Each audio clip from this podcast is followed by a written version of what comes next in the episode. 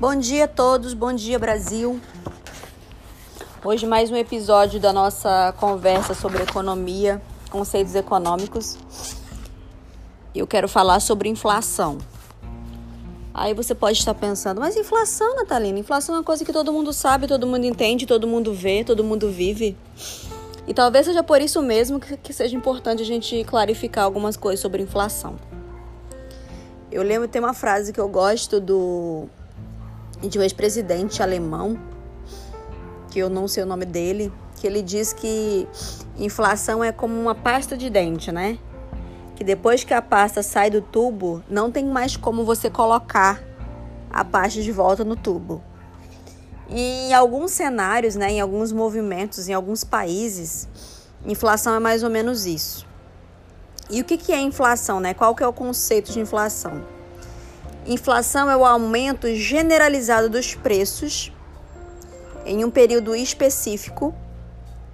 E quando se mede inflação, você mede é, um, uma cesta de produtos, né? É, às vezes você fala, a pessoa fala assim: Nossa, a inflação aumentou mesmo, porque o desodorante estava 10 reais no mercado e agora está 16. Mas a inflação não é sobre um produto específico. Inflação é um grupo de produtos que são sempre analisados mês a mês, né? A gente tem alguns índices que você pode acompanhar para observar isso. Tem o mais conhecido, que é o IPC, que é o índice de preços do consumidor.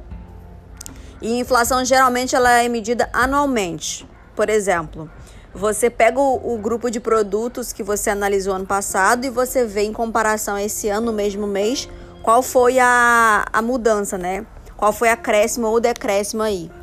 Quando a gente tem inflação é quando os preços sobem, né? Quando os preços caem, que também é uma possibilidade, se chama deflação, mas eu não vou falar de deflação hoje.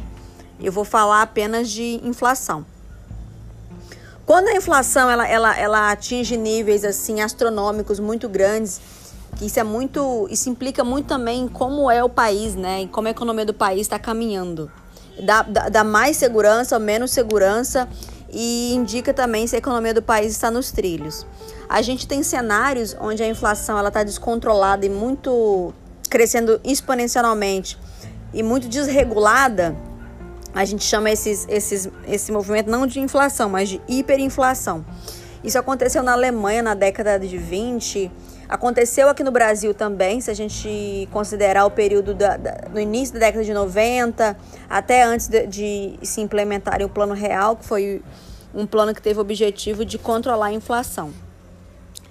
E qual, quais são as causas né, e os efeitos da inflação? Como é que isso acontece e por que, que isso é ruim para a economia e para as pessoas?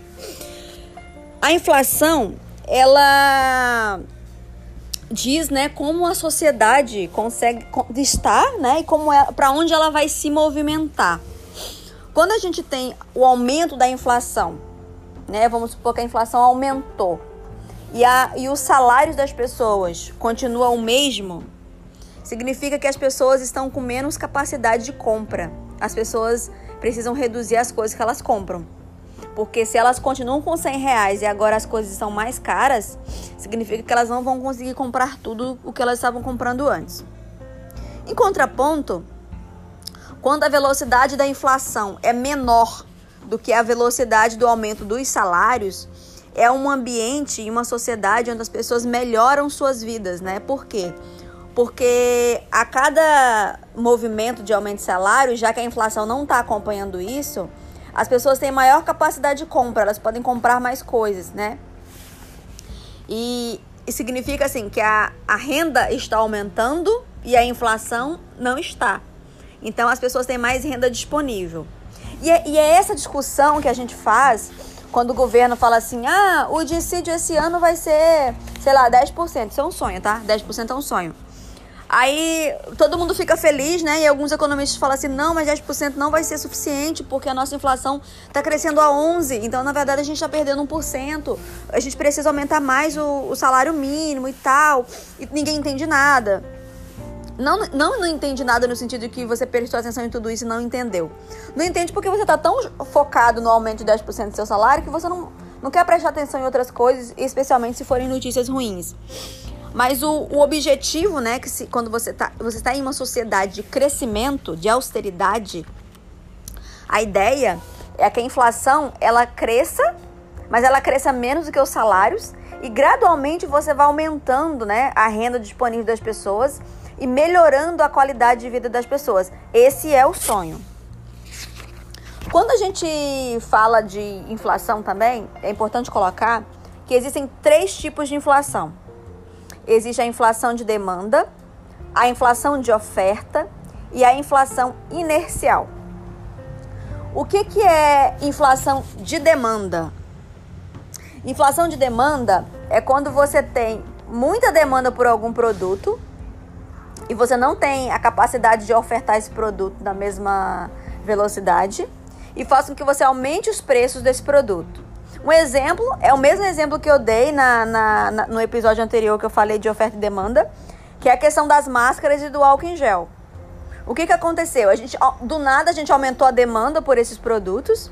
A gente não tinha uma capacidade de oferta na mesma velocidade, o que fez com que os preços das máscaras e o preço do álcool em gel aumentassem absurdamente. E com o tempo, dado que a oferta foi acompanhando isso, a gente conseguiu entregar um menor preço desses produtos. A gente, quando eu falo, é a sociedade. Esse, esse é importante eu falar, falar agora disso. Eu lembro que no, no, no Eu não vou falar o nome do presidente, tá? Mas nos, nos, nos dois ou três mandatos atrás, no primeiro mandato do, do, do presidente Lula, um dos objetivos do governo dele era, era esse, né? Que era focar no mercado interno.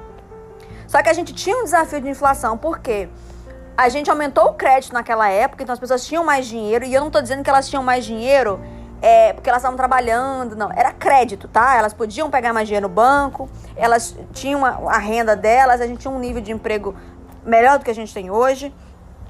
E isso fez com que a gente tivesse mais dinheiro no mercado. E o que, que acontece quando a gente tem mais dinheiro e a oferta não consegue acompanhar? Porque tinha mais gente comprando, mais gente demandando e a oferta ela não muda, como eu falei. A gente demora para equilibrar a oferta. Então, nesse início, vocês podem observar que a gente teve também uma, uma, uma, uma alta significativa da inflação. E vou aproveitar essa oportunidade também para falar para vocês de uma coisa que eu sempre me questionei, sempre quis entender. É, na verdade, um, da, um dos meus motivadores para estudar economia, que é por que, que a gente não imprime moeda e entrega para o povo, dado que a Casa da Moeda é nossa, a Casa da Moeda é do Brasil. E é exatamente por isso porque o que acontece se a gente não controlar a emissão de moeda e jogar a moeda no mercado? A gente vai ter muito mais dinheiro, né? Cada pessoa ou algumas pessoas. Minha demanda vai explodir e eu não vou ter produtos. É, capa minha capacidade de oferta não vai, vai ser da mesma velocidade do que a minha capacidade de demanda. E o que, que acontece? Os preços vão ter que aumentar absurdamente. Então, essa não pode ser uma realidade. E na verdade, gente, assim, nem precisa a gente emitir moeda e jogar no mercado. Se o governo fizer políticas de aumentar o crédito, que é a capacidade de você pegar dinheiro no banco, e, e às vezes esse dinheiro que você pega no banco nem é dinheiro, né? Porque você é, é tudo online virtual. Isso acontece a mesma coisa, porque os preços vão ter que aumentar no, no, no curto prazo para conseguir equilibrar essa questão da oferta e da demanda. E é por isso que a gente não emite moeda é, do jeito que a gente gostaria, dado que é a casa da moeda no Brasil. Uma das coisas também que acontecem é a, a, o, a inflação de oferta é o seguinte. Alguns produtos, eles continuam com a demanda, vamos supor esse cenário, tá? Um produto X, a manteiga, tá? Vamos supor que a, a demanda por, por, manteiga continue a mesma. A gente tinha uma demanda de 10, a gente continua com, de, com a demanda de 10. Só que agora, o leite que antes custava 1, agora está custando 5. Então eu tive a inflação de custo. O custo, o custo do produto principal para eu produzir manteiga aumentou.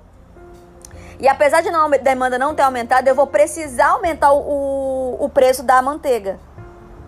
Então, isso é a inflação de oferta.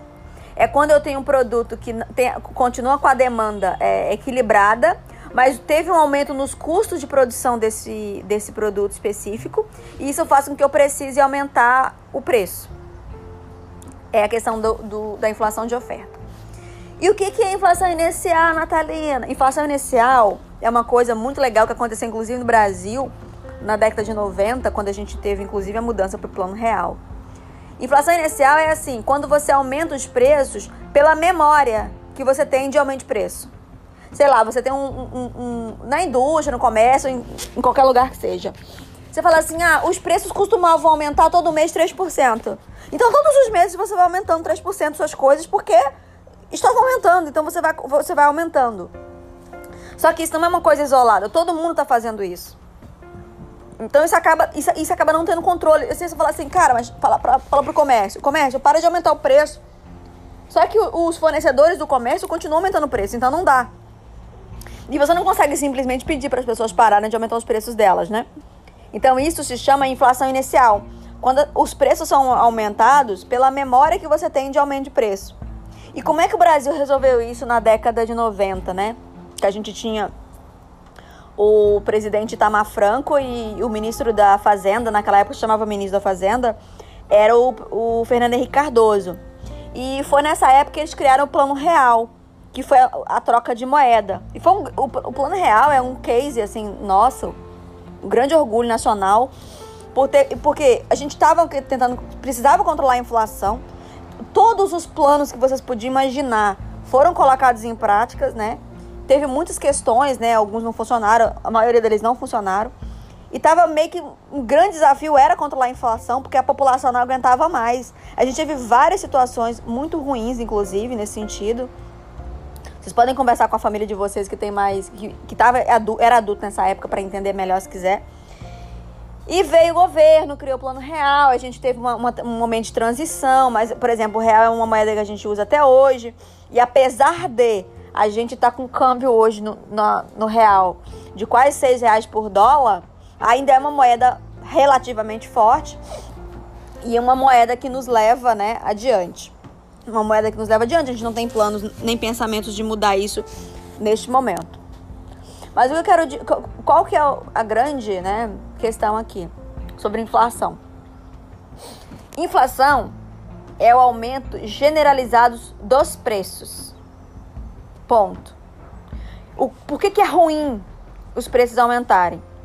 Porque se os preços aumentam e o salário das pessoas, a renda disponível das pessoas, não aumenta na mesma velocidade ou mais do que isso, as pessoas perdem poder de compra. E eu não tô falando de, de, de comprar é, coisa de luxo, comprar casa maior, nada disso. Eu tô falando de comida mesmo, sabe? Alimentos. Isso é um, é um, é um desafio nosso como sociedade. E tudo que eu falo de inflação é uma questão de sociedade. A gente pode analisar isso na nossa vida, mas algumas coisas não impactam é, é, é, pessoalmente tanto quanto impacta socialmente. E qual que é a questão? Sempre que você observar agora que a inflação está aumentando, observa se o salário das pessoas está aumentando na mesma proporção. Porque se não estiver aumentando, significa que as pessoas vão comprar menos do que elas compravam antes.